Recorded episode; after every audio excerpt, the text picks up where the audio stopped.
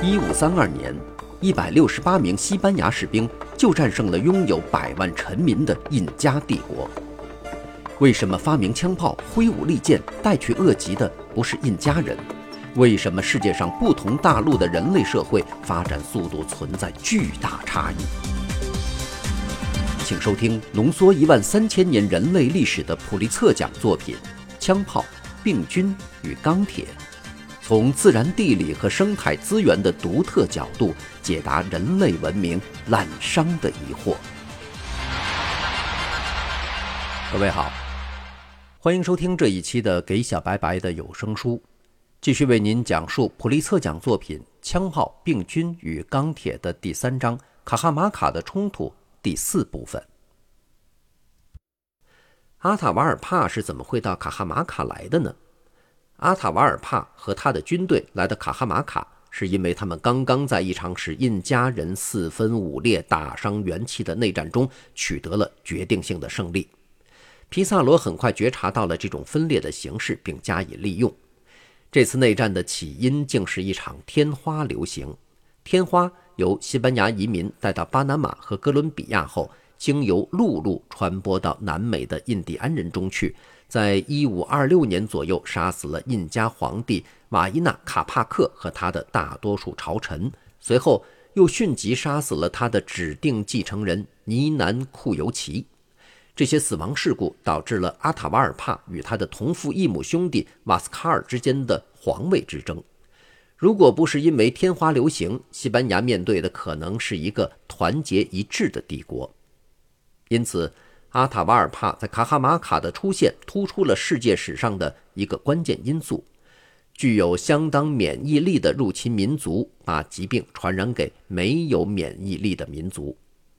天花、麻疹、流行性感冒、斑疮伤寒、腺鼠疫以及其他一些在欧洲流行的传染病，毁灭了其他大陆的许多民族，从而在欧洲人的征服中起了一种决定性的作用。例如，一次天花流行在1520年，西班牙人第一次进攻失败后，蹂躏了阿斯特克人，并杀死了刚刚继承蒙特朱马为阿斯特克皇帝的奎特拉瓦克。在整个美洲，随欧洲人传进来的疾病从一个部落传播到另一个部落，远远走在欧洲人之前。据估计，把哥伦布来到前的美洲土著人杀死了百分之九十五。北美人口最多并高度组织起来的土著人社会是密西西比河流域的酋长管辖的部落，他们在1492年至17世纪初这一段时间里，也以同样的方式消失了，时间甚至比欧洲人在密西西比河地区建立第一个殖民地时还要早。1713年的一次天花流行是欧洲移民毁灭南非土著桑族人的最严重一步。在英国人于1788年移民悉尼后不久，一场大批毁灭澳大利亚土著的流行病也开始了。来自太平洋岛屿的有详尽文献证明的例子是1806年在斐济迅速蔓延的流行病。这种病是几个欧洲船员在阿尔格号船只失事后挣扎着爬上岸时带来的。类似的流行病也在汤加、夏威夷。和其他太平洋岛屿的历史上留下了痕迹。然而，我并不是要暗示历史上疾病的作用只限于为欧洲人的扩张铺平道路。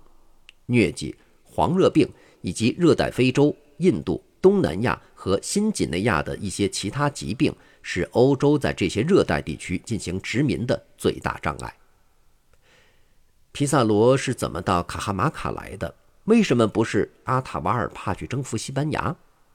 皮萨罗到卡哈马卡来靠的是航海技术，是这种技术建造了船只，使他们从西班牙横渡大西洋来到巴拿马，然后又沿着太平洋从巴拿马来到秘鲁。阿塔瓦尔帕没有这种技术，所以不能从海上扩张到南美以外的地方。除了船只本身，皮萨罗的出现还依赖于集中统一的行政组织。有了这种组织，西班牙才能为这些船只提供资金、建造技术、人员和装备。印加帝国也是一个集中统一的行政组织，但这个组织实际上起了对帝国不利的作用，因为皮萨罗俘虏的阿塔瓦尔帕，也就是夺取了印加帝国整个的指挥系统。因为印加帝国的行政系统和神圣的专制君主完全是一回事儿，所以阿塔瓦尔帕一死，帝国也就分崩离析。航海技术配合行政组织，不断对许多其他民族的扩张是至关重要的，而且对欧洲人的扩张同样重要。使西班牙人来到秘鲁的一个相关因素是文字。西班牙人有文字，而印加帝国没有。用文字来传播信息，要比用口头传播来的广泛、准确和详细。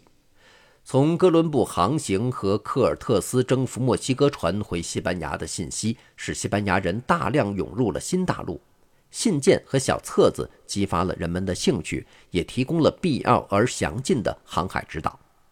皮萨罗的同事克里斯托瓦尔·梅德纳上尉为皮萨罗的业绩撰写了第一份公开发表的报告。这份报告于1534年4月，也就是阿塔瓦尔帕被处死后仅仅九个月，在塞维利亚出版发行。这份报告成了畅销书，迅速被译成欧洲其他语言，从而把又一批西班牙移民送去加强皮萨罗对秘鲁的控制。为什么阿塔瓦尔帕会走进这个圈套？事后想来，阿塔瓦尔帕竟会在卡哈马卡走进皮萨罗设下的明显圈套，真使我们感到惊奇。人的文化程度的影响在终极解释中占有突出的地位。直接的解释是，阿塔瓦尔帕对西班牙人他们的兵力和意图几乎没有什么情报，他那一点少得可怜的情报是通过口头得来的，主要是从一个使者那里得来。这个使者在皮萨罗的军队从海岸向内陆的行军途中，曾在军中访问过两天。这个使者看到西班牙人军容不整，于是就对阿塔瓦尔帕说：“他们不是战斗人员，只要给他两百个印第安人，就能把他们全都绑来帐下。”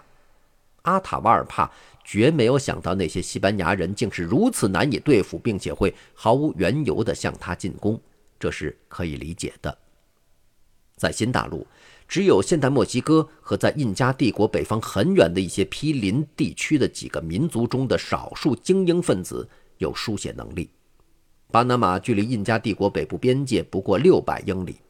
虽然西班牙人对巴拿马的征服在1510年就已经开始，但在皮萨罗于1527年首次登上秘鲁海岸之前，似乎没有任何关于西班牙人出现的消息到达过印加帝国。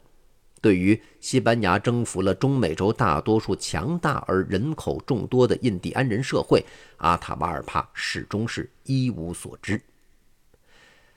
在我们今天看来，阿塔瓦尔帕被俘后的行为和导致他被俘的行为同样令人惊异。他交纳了那笔著名的赎金，因为他天真的相信，只要付了赎金，西班牙人就会释放他，并且远走高飞。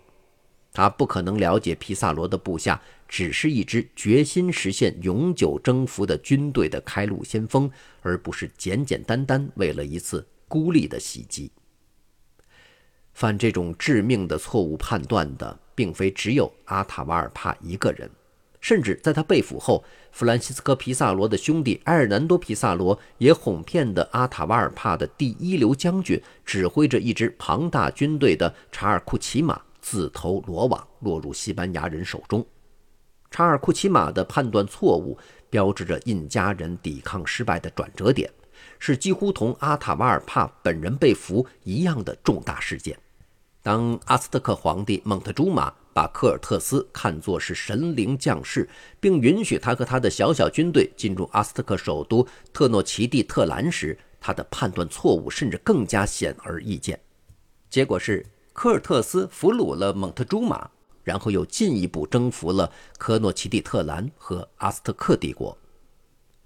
从世俗的观点来看，阿塔瓦尔帕、查尔库齐马、蒙特朱马以及其他无数的被欧洲人欺骗的美洲土著领袖之所以判断错误，是由于当时新大陆没有任何居民去过旧大陆，因此他们当然不可能对西班牙人有任何具体的认识。即使如此，我们仍然觉得难以避免得出这样的结论：如果阿塔瓦尔帕的社会对人类的行为有更多的经验，他本来是会产生更大怀疑的。皮萨罗在到达卡哈马卡时，除了对他在1527年和1531年碰到的几个印加臣民进行的审问中所了解到的情况外，他对印加人也是一无所知。然而，虽然皮萨罗本人碰巧也是一个文盲，但他属于一个有文化修养的传统。西班牙人从书本上知道了同时代的许多与欧洲差别很大的文明国度，也知道了几千年的欧洲历史。皮萨罗夫妻阿塔瓦尔帕显然是以科尔特斯的成功谋略作为样板的。总之，文化修养使西班牙人继承了关于人类行为和历史的大量知识。相形之下，阿塔瓦尔帕不但对西班牙人本身毫不了解，对来自海外的其他任何入侵者毫无个人经验，而且他甚至也没有听人说过或是在书本上读到过，在别的什么地方。和在历史上以前什么时候对别的什么人的类似威胁，这种在经验方面的巨大差距，促使皮萨罗去设下圈套，而阿塔瓦尔帕走进了圈套。因此，皮萨罗俘虏阿塔瓦尔帕这件事儿，表明了导致欧洲人向新大陆移民，而不是美洲土著向欧洲移民的那组近似的因素。皮萨罗成功的直接原因包括以枪炮、钢铁武器和马匹为基础的军事技术、欧亚大陆的传染性流行病、欧洲的航海技术、欧洲国家集中统一的行政组织和文字。本书的书名是这些近似因素的简略的表达。这些因素也使现代欧洲人能够去征服其他大陆的民族。在有人开始制造枪炮和钢铁之前很久，这些因素中的其他因素便已导致了某些非欧洲民族的扩张，这我们将在以后的几章中了解到。但是，我们仍然有一个根本的问题没有解决，这就是为什么这种直接优势总是在欧洲一边，而不是在新大陆一边。为什么不是印加人发明枪炮和钢刀，骑上像战马一样的令人生畏的牲口，携带对欧洲人来说没有抵抗力的疾病，修造远洋船只和建立先进的行政组织，并能从几千年有文字记载的历史吸取经验呢？这些不再是本章已经讨论过的那些关于近似因果关系的问题，而是将要占据本书下面两部分篇幅的关于终极因果关系的问题。好，感谢您收听这一期的节目，在下期节目当中将会继续为您讲述普利策奖作品《枪炮、病菌与钢铁》的第四章“农民的力量”第一部分。这里是给小白白的有声书，下期节目我们再见。